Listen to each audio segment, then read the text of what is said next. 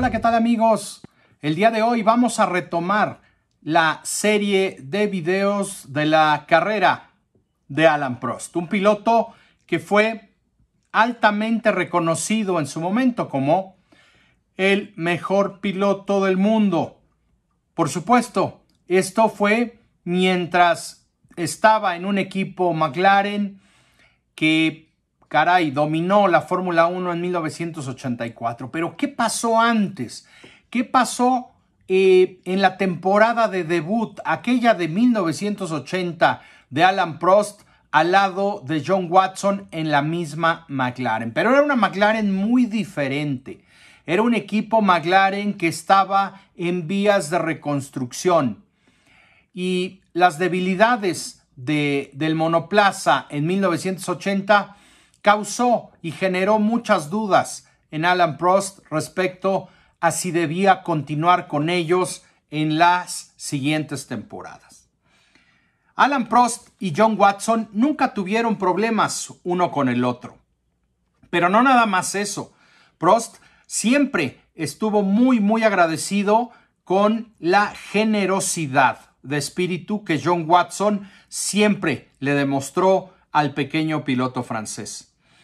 Incluso cuando Alan Prost mostraba toda su velocidad en pista y le ponía las cosas muy complicadas a John Watson, algo muy, muy común en esa temporada, Watson realmente nunca cambió durante todo el año su actitud hacia Alan Prost. Watson era el piloto experimentado y a pesar de ello nunca dudó en brindar toda su experiencia al equipo y eh, tampoco dudó en ser completamente honesto con su inexperto compañero en cuanto a los reglajes del auto.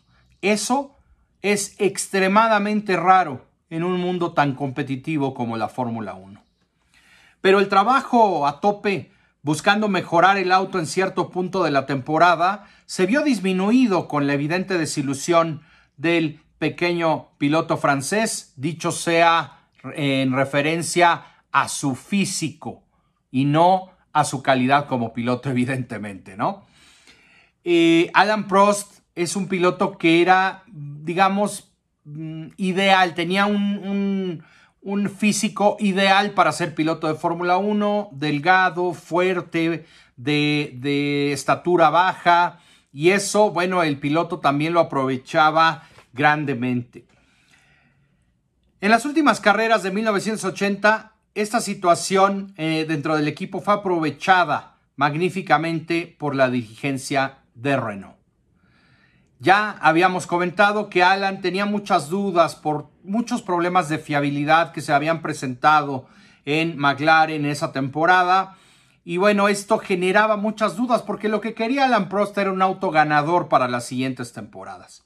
Ahí esta, esta situación fue aprovechada magníficamente por la dirigencia de Renault, que tuvo acercamientos con Alan.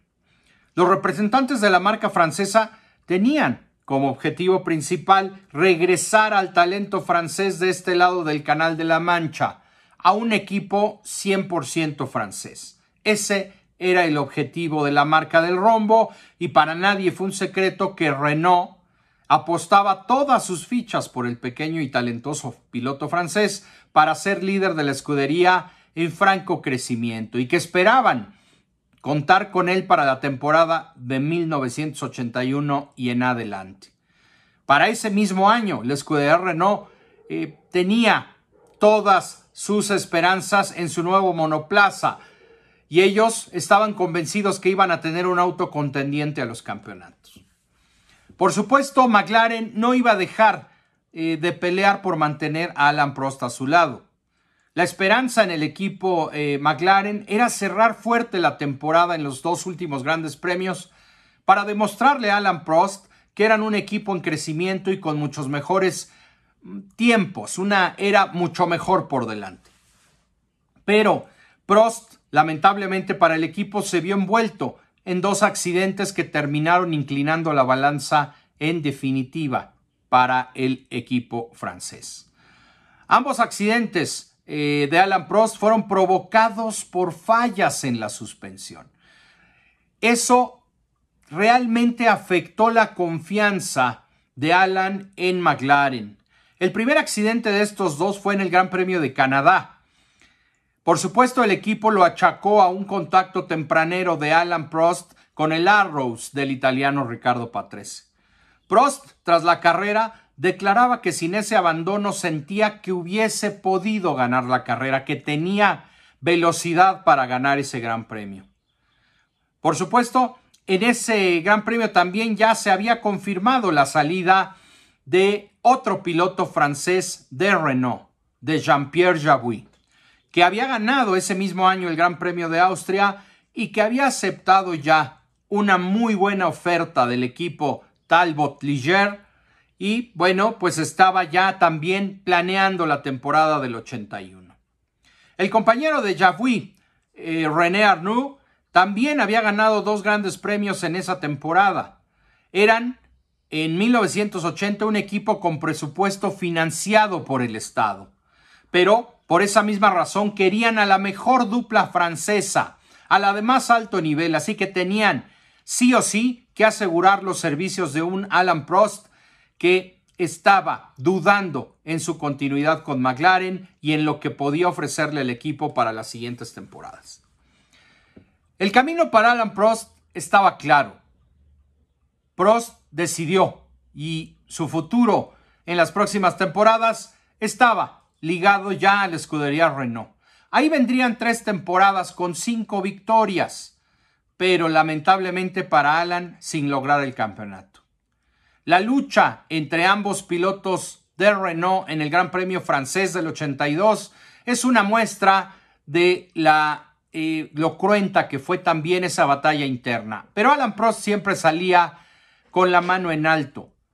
Eh, recordando este video está, por supuesto, también otro video que hice hace, hace algunos meses sobre la historia del Gran Premio francés del 82. Lo pueden consultar aquí en la descripción de este video, aquellos que estén interesados en conocer eh, el punto más álgido entre la batalla de René Arnoux y Alan Prost en la escudería Renault.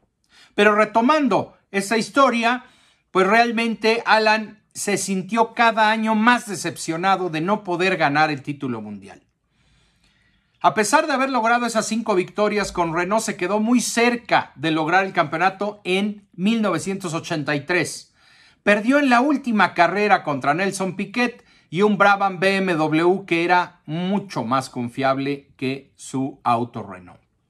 En el 84, Alan Prost lo tenía claro, quería ir por el título sí o sí, tenía que ser campeón para demostrarse que tenía, por supuesto, eh, velocidad para batir al más pintado. Ahí decidió pensar en la posibilidad de regresar a eh, McLaren, ahora fusionado con Project 4 de Ron Dennis. Ron Dennis era conocido por sus ambiciones altísimas y por ser un hombre que siempre lograba lo que se proponía. La opción era ir a McLaren y, por supuesto, iba a tener un compañero ilustre en Niki Lauda. El bicampeón del mundo en ese momento le enseñó varias, varias cosas a Alan durante esa temporada. Nicky Lauda terminó como tricampeón a pesar de haber ganado solamente cinco grandes premios contra los siete de Alan Prost. La diferencia entre ambos fue apenas de medio punto. Y bueno, eh, una decepción más en ese 84 para Alan Prost.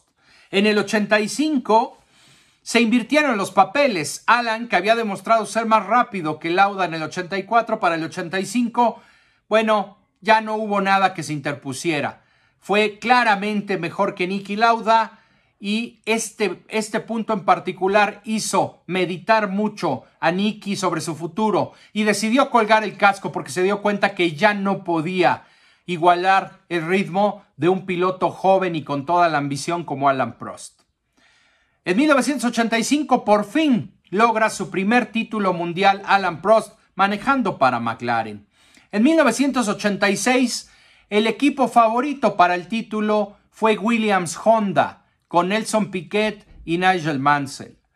Pero Fue una batalla tan cruenta y tan dura entre estos dos pilotos de Williams que Alan Prost sumaba y sumaba y sumaba puntos entre esa batalla entre estos dos compañeros de equipo con el mejor auto de la temporada.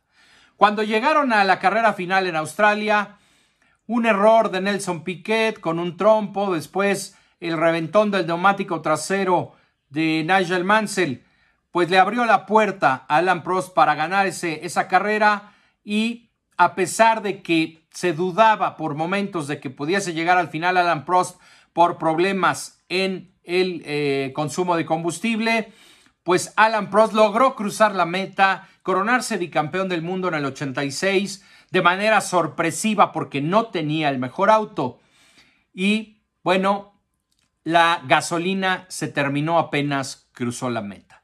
En fin, una historia sensacional de Alan Prost y para 1987 Williams continuó con su dominio. Ahora sí, McLaren y Alan Prost no tuvieron nada que hacer contra ellos y fue el título, el tercer título para Nelson Piquet.